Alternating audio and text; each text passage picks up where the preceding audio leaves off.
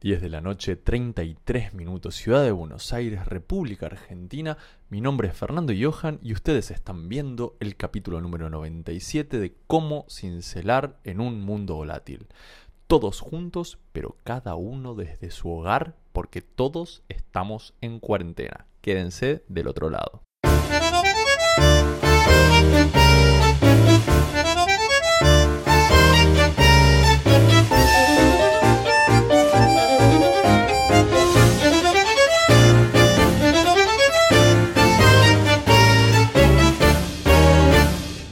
Contentos de volver a salir en el horario de siempre, en el día de siempre, el día lunes tempranito a la mañana, para que todos ustedes, quienes estén todavía con un mínimo de regularidad, puedan recibir esto cuando estaban acostumbrados a recibirlos.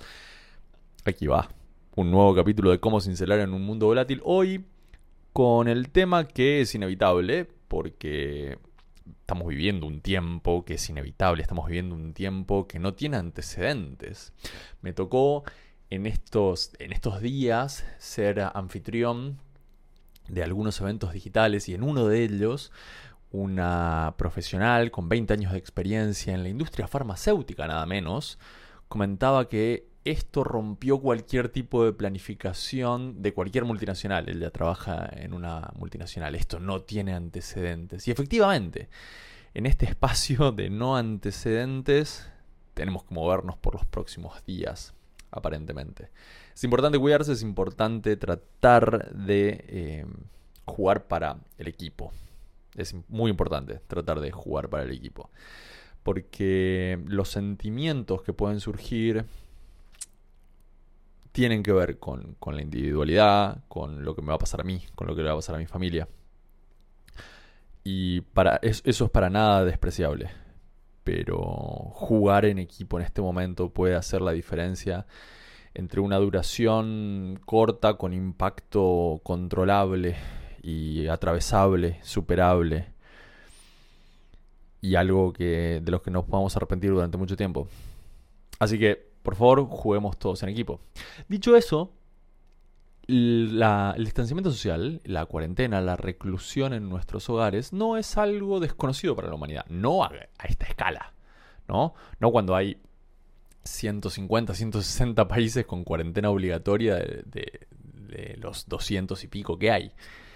Entonces, como la reclusión no, no es algo nuevo y como el aislamiento, si se quiere, la mayor cantidad de tiempo consigo mismo no es algo nuevo para la humanidad en términos individuales, me pareció que es interesante ver las oportunidades que se abren a nivel personal para apoyarnos a nosotros mismos en este tiempo de cuarentena en el que estamos todos viviendo en nuestras casas, como mucho con nuestro núcleo familiar más cercano.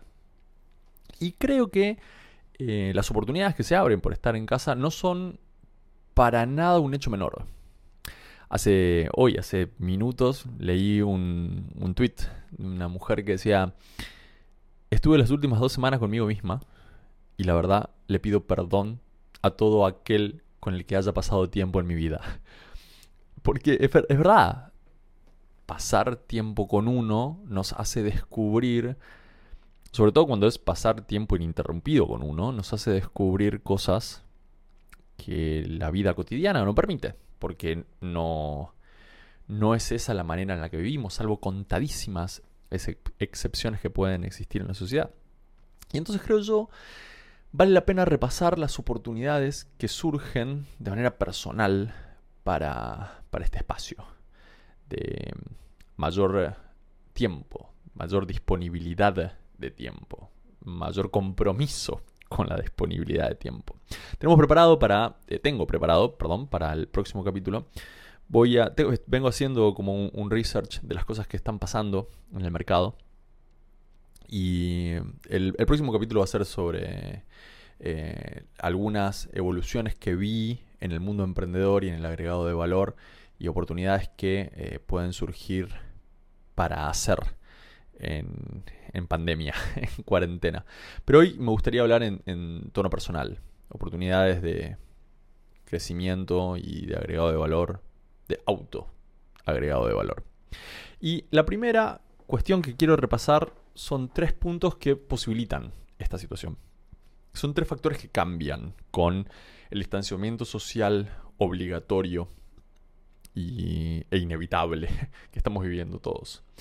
La primera cosa que cambia es que, como decía recién, hay más tiempo que se hace innegable.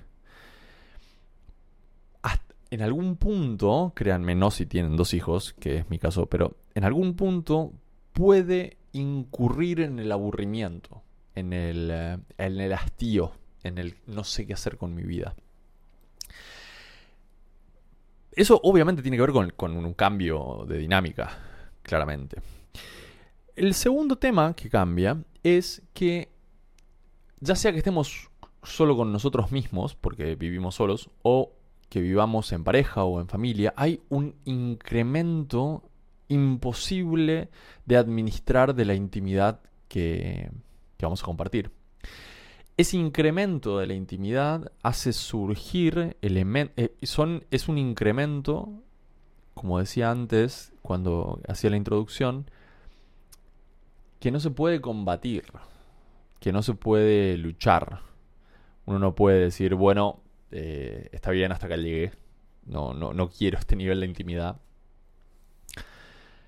Porque se apoya mucho en el elemento anterior, ahora hay mucho más tiempo. Y esa intimidad puede hacer surgir un montón de elementos a los que no estamos acostumbrados acerca de nosotros mismos. Máxime si estamos solos pasando la cuarentena. Siempre hay un espacio para desear lo que el otro tiene, ¿no? Si estoy con mi familia y mi familia es de cinco personas o de cuatro y entonces deseo la realidad de algún otro que tiene la posibilidad de pasar la cuarentena solo. Y se viene dando que quienes están solos andan por ahí deseando que la cuarentena no les hubiese tocado en solitario, en soledad. El tercer elemento que, em, que posibilita estas oportunidades es que no tengo manera de negarme el tiempo para mí mismo. Y esto se ve de manera bastante flagrante en la cantidad de personas que descubrieron la meditación, el yoga, eh, las actividades recreativas indoors como las rutinas de baile o eh, las rutinas aeróbicas, eh, la cantidad de conexiones nuevas que se han generado en función de prácticas que hasta hace segundos no existían, todo porque yo tengo tiempo, más tiempo, para pasar conmigo mismo. Y vale la pena dedicar parte de ese tiempo a mirarme con los ojos bien abiertos, a observarme con paciencia. ¿Por qué? Porque eso permite las siguientes cosas, que son oportunidades que brinda la pandemia. Conectar con lo que me gusta. Van a decir quienes estén escuchando esto que es medio cliché, pero estoy demasiado acostumbrado a trabajar con emprendedores y con profesionales que no conectan con lo que les gusta ya sea porque está lejos, porque es impráctico, porque es caro, porque no hay tiempo. Algunos de esos elementos se disipan un poco con, la dinámica de la pandemia. Tengo un, un caso muy cercano de un, podríamos decir, eh, eh, amigo. Sí, eh, ya tengo tanta relación que puedo decir amigo, que desea vigorosamente tener un taller de mm, recuperación o de, ¿cómo se dice?, de mm, eh, puesta en valor de piezas viejas, piezas antiguas. Y no lo hace. No porque, le, porque particularmente le falte el dinero, no porque particularmente le falte el tiempo ni la pasión. No, no parece ninguna de esas tres cosas. Sin embargo, sí parece que no conecta con lo que le gusta. Parece que no está dispuesto a conectar con lo que le gusta. Y este es un tiempo en el que conectar con lo que nos gusta es una posibilidad real.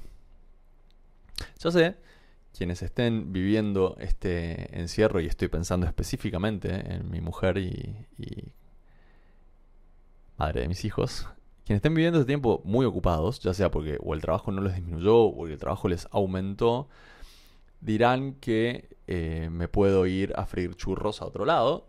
Y les doy la razón. Por ahí no es una oportunidad para todos en cuarentena, esto de conectar con lo que me gusta. Pero sí es una oportunidad para muchísima gente.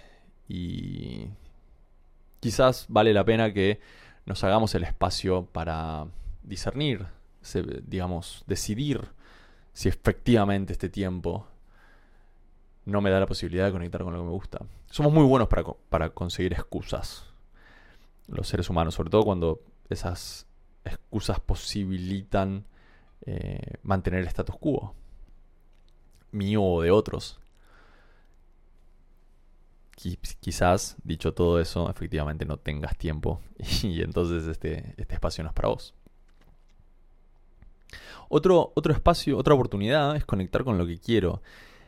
Este tiempo larguísimo, también se ve esto en los memes, nos da, y en, los chistes y en el circular de, tweets de la tuitoesfera, este tiempo nos da la posibilidad de, conectar con lo que quiero, con lo que deseo y con lo que no deseo. Esto me está pasando de manera muy profunda a mí mismo.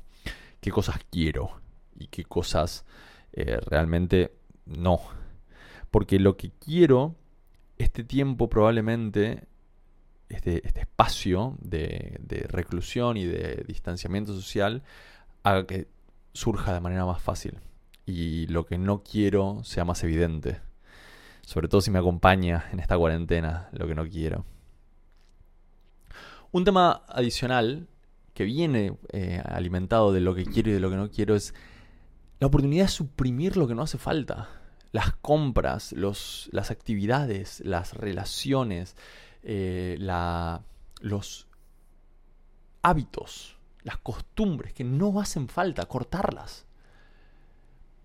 Si me doy cuenta que no las quiero, cortarlas. Es la oportunidad. Y además, comercialmente hablando, desde el consumo, también yo soy una posibilidad de que otro me corte a mí. Así que ojo por eso, ojo con eso.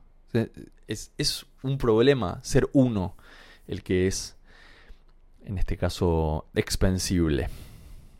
Y atado a eso, a lo que quiero, lo que no quiero, a eliminar lo que sobra, duplicar lo que gusta. Duplicar lo que sí va, duplicar lo que genera, duplicar lo que vale la pena.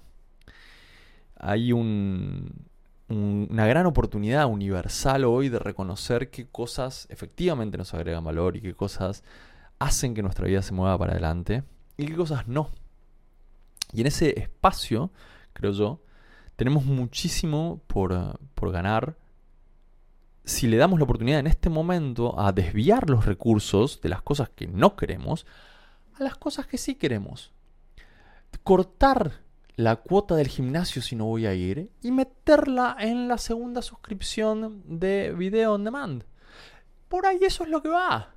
Por ahí lo que va es no pagar más el gimnasio y tener Amazon Prime, Netflix y, no sé, YouTube eh, Premium.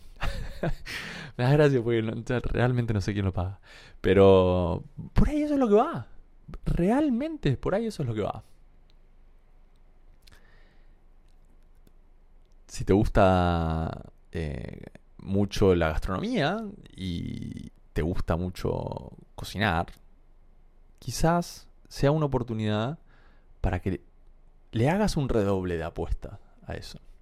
Esto en el universo de quienes agregan valor es un, trabajo que normalmente cuando, cuando yo lo trabajo de manera personal y de manera consultadora es un trabajo que se hace eh, de corrido. Pero como decía hace un rato, es muy difícil en la dinámica del día a día poder meterse en esa conversación de manera profunda.